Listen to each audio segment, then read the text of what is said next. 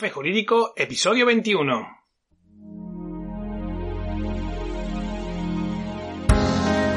Muy buenas, mi nombre es Juanma Delgado y esto es Café Jurídico, un espacio de divulgación jurídica donde en el tiempo que dura un café abordaremos novedades legislativas, interpretaciones de doctrina y jurisprudencia sobre distintas temáticas, aprenderemos a manejar herramientas para la eficacia y la productividad profesional y en definitiva nos acercaremos de una forma amena y distendida al sector jurídico.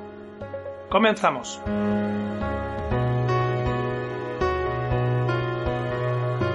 Siempre me ha hecho mucha gracia escuchar que la gente tiene síndrome vacacional cuando se tiene que incorporar de nuevo al trabajo. La verdad es que siempre me ha resultado muy curioso porque yo nunca lo había padecido. Dentro de cabe soy una persona que me gusta y disfruto de mi trabajo. Hombre, como todo, hay días mejores, hay días peores, y hay días que disfrutan más y otros que disfrutan menos, pero ya te digo, con carácter general, sí que siempre me ha gustado trabajar, sobre todo en desarrollar y crear un proyecto. Supongo que por eso me gusta la abogacía, pues al contrario de lo que mucha gente pueda pensar, en esta profesión hay muchas veces en las que nos toca desarrollar la creatividad a unos niveles inimaginables. Y bueno, también es verdad que se trata de una profesión en la que hay que estudiar mucho y continuamente porque las normas son como un ente vivo que se actualizan permanentemente. Pero, como te digo, se trata de una profesión en la que también hay un espacio para la creatividad. Al menos así lo percibo yo. En fin, el caso es que aunque nunca me ha costado volver al trabajo, después de tantos días de confinamiento sí que reconozco que la vuelta está siendo algo durilla.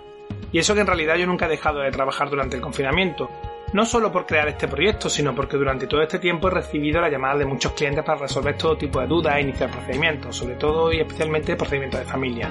De hecho, os confieso que algunos de los episodios son producto de las conversaciones y horas de estudio para resolver esas cuestiones que me han llegado en estos días. Y otros episodios, pues bueno, pues son conversaciones con amigos. Sin embargo, y pese a que no he parado en todo este tiempo, la verdad es que al empezar a recibir notificaciones de procuradores y por LENES me he saturado un poco. Sobre todo porque como si se trataran de setas me ha empezado a aflorar señalamientos judiciales de los que me había suspendido por el estado de alarma. Y de repente el mes de junio que lo tenía más o menos calmado, se ha convertido en una odisea de señalamientos de todo tipo. Sin ir más lejos, hasta este último sábado he tenido una comparecencia el artículo 798 de la Ley de Enjuiciamiento Criminal que se había suspendido en su día por todo este tema del COVID-19. Pues eso, que me han puesto todo tipo de señalamientos judiciales y precisamente este jueves 11 tengo una audiencia previa por un tema de una reclamación de cantidad. Y cuando avisé a mi cliente el señalamiento, pues como que me preguntó qué era eso de la audiencia previa y en qué consistía. Y bueno, tras explicárselo a ella pensé, ya tengo el tema para el próximo episodio de Café Jurídico. Voy a hablar de nuevo Assassin's Creed Valhalla. No, en serio, de la audiencia previa. Vale, reconozco que a priori el tema no suena tan divertido, pero créeme, es muy útil e interesante. Pero antes de comenzar, cafejurídico.es, nuestra página web desde la que podrás acceder a todos los episodios que hemos emitido hasta la fecha, escucharlos por series temáticas y por supuesto enviarnos tus dudas legales, pedir que tratemos un asunto concreto o mandarnos tu opinión. Bueno, pues ahora ya que te he contado cómo puedes encontrarnos, vamos a comenzar por explicar qué es la audiencia previa, cuál es su objetivo y su marco normativo. La audiencia previa es un acto procesal que se realiza en el juicio ordinario civil tras la contestación a la demanda o en su caso la declaración de rebeldía o la contestación a la demanda reconvencional. Aparece regulada en los artículos 414 y siguientes de la ley de enjuiciamiento civil y su finalidad como tal es la de preparar adecuadamente el acto del juicio de manera que el mismo se convierta en un análisis de las cuestiones de fondo planteadas en el procedimiento para el caso de que no haya sido posible alcanzar un acuerdo entre las partes. Vale, ¿y todo esto qué significa? Pues que la audiencia previa se trata de una actuación que se lleva a cabo en la sala de vistas para los procedimientos civiles ordinarios, cuya finalidad es, en primer lugar, la de intentar un acuerdo entre las partes que ponga fin al litigio, y de no ser posible, pues entonces en esa vista se examinan una serie de cuestiones de cara al día del juicio. ¿Qué cuestiones se examinan? En primer lugar, aquellas excepciones procesales que pudieran impedir la continuidad del procedimiento hasta su terminación, mediante sentencia. Por ejemplo, la falta de capacidad o de representación por los litigantes, la existencia de litigipendencia y en general todas aquellas cuestiones procesales que aparecen relacionadas en el artículo 417 de la Ley de Enjuiciamiento Civil, si bien hay que matizar que dicho precepto no contiene todas las excepciones procesales que son alegables. Basta con echar un vistazo a la excepción de prejudicialidad penal recogida en el artículo 42 de la Ley de Enjuiciamiento Civil para hacerse una idea. Pero vamos, en resumen, este es el momento adecuado en el proceso civil ordinario para plantear aquellas cuestiones procesales que impidan la continuidad del procedimiento. Importante, ahora solo se examinan las excepciones procesales, no aquellas excepciones materiales o de fondo. Esas, en principio, habría que plantearlas en la vista principal. una vez planteadas en su caso aquellas cuestiones procesales que podrían impedir la normal prosecución del procedimiento, el juzgador deberá resolver si estima o desestima cada excepción planteada, lo que en principio hará sobre la marcha en ese mismo acto de forma oral. Para estos casos conviene tener presente lo que dice el artículo 210 de la Ley de Enjuiciamiento Civil, que permite la solicitud de notificación escrita de cara a la interposición de un posible recurso. También es posible que si la cuestión es muy compleja, el juez decida continuar con los restantes trámites de la audiencia y resolver la excepción procesal planteada por escrito en los cinco días siguientes a la celebración de la audiencia previa. A continuación, y una vez vistas las excepciones procesales, se fijarán por las partes con la mayor precisión posible el objeto del litigio y aquellos hechos que son controvertidos entre las mismas. Ojo, hay que hacer una exposición de forma concreta y sucinta, pero sobre todo sin realizar juicio de valor, pues eso ya será en el informe de conclusiones cuando llegue su momento oportuno. Fijados los hechos controvertidos, las partes propondrán la prueba de la que intenten valerse para la defensa de sus derechos, tras lo cual el juez se pronunciará sobre cada uno de los medios de prueba propuestos por cada interviniente, admitiéndola o no en función de si la considera pertinente y útil. ¿Que inadmiten una prueba de las que hemos solicitado? Pues interpondremos oralmente recurso de reposición. En caso de que nos desestimen este recurso de reposición, deberemos hacer constar nuestra protesta para hacer valer el derecho a proponer esa prueba en una posible segunda instancia. Importante también, lo normal es que el juez no nos pregunte si queremos recurrir, por lo que tendremos que ser nosotros quienes lo indiquemos conforme nos inadmita la prueba.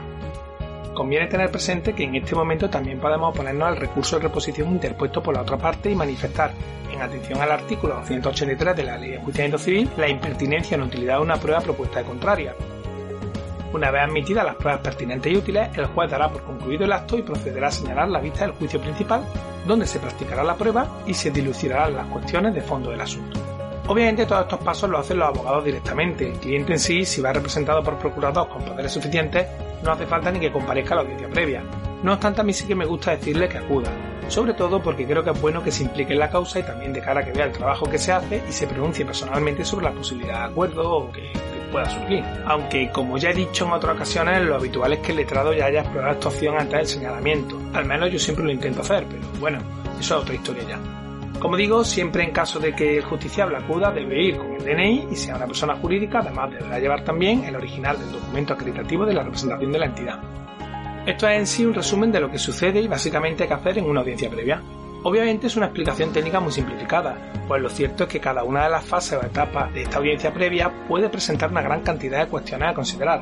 Pero vamos, que no se trata de una lección magistral sobre la audiencia previa, sino más bien de que se comprenda de una manera sencilla qué es y qué se hace en ella.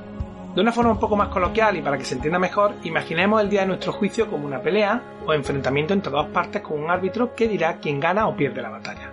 Pues bien, la audiencia previa es una reunión antes de ese día de los combatientes con el árbitro para ver si podemos reconciliarnos y evitar la pelea y, si no fuera posible, pues para verificar si los combatientes reúnen los requisitos para poder pelear el día que se indique, las armas que podrán utilizar y, por último, qué día será la pelea. Un ejemplo muy gráfico de esto se ve en la película West Side Story, que en un momento de la misma ambas bandas se reúnen para acordar todos los extremos de su pelea. Pues bien, en cierto modo la audiencia previa es similar, pero los combatientes son las partes, el árbitro es el juez, los requisitos de los combatientes son las no concurrencias de las excepciones procesales, las pruebas son las armas y el día de la pelea, está claro, es el día del juicio.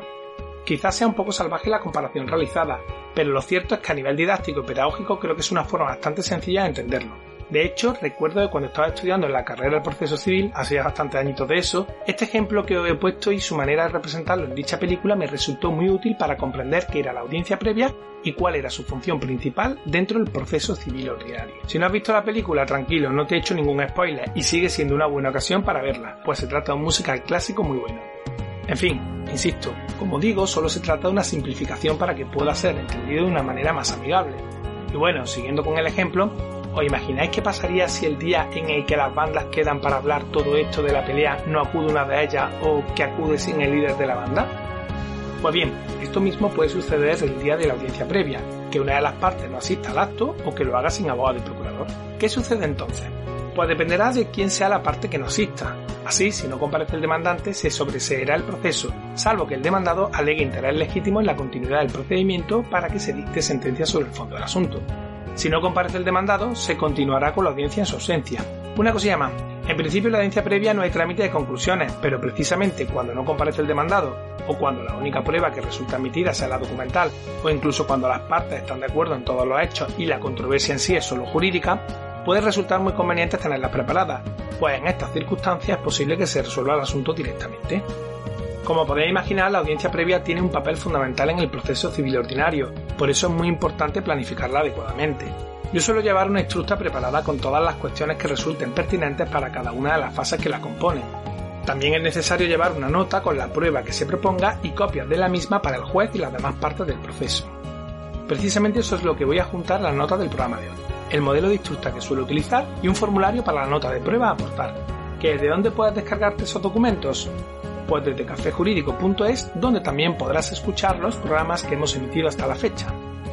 Pues hasta aquí el programa de hoy. Recuerda que también puedes seguirnos y escucharnos en iTunes, iBox, Spotify, Google Podcast y YouTube. Suscríbete, emitimos programa los martes y jueves a las 4 y media de la tarde.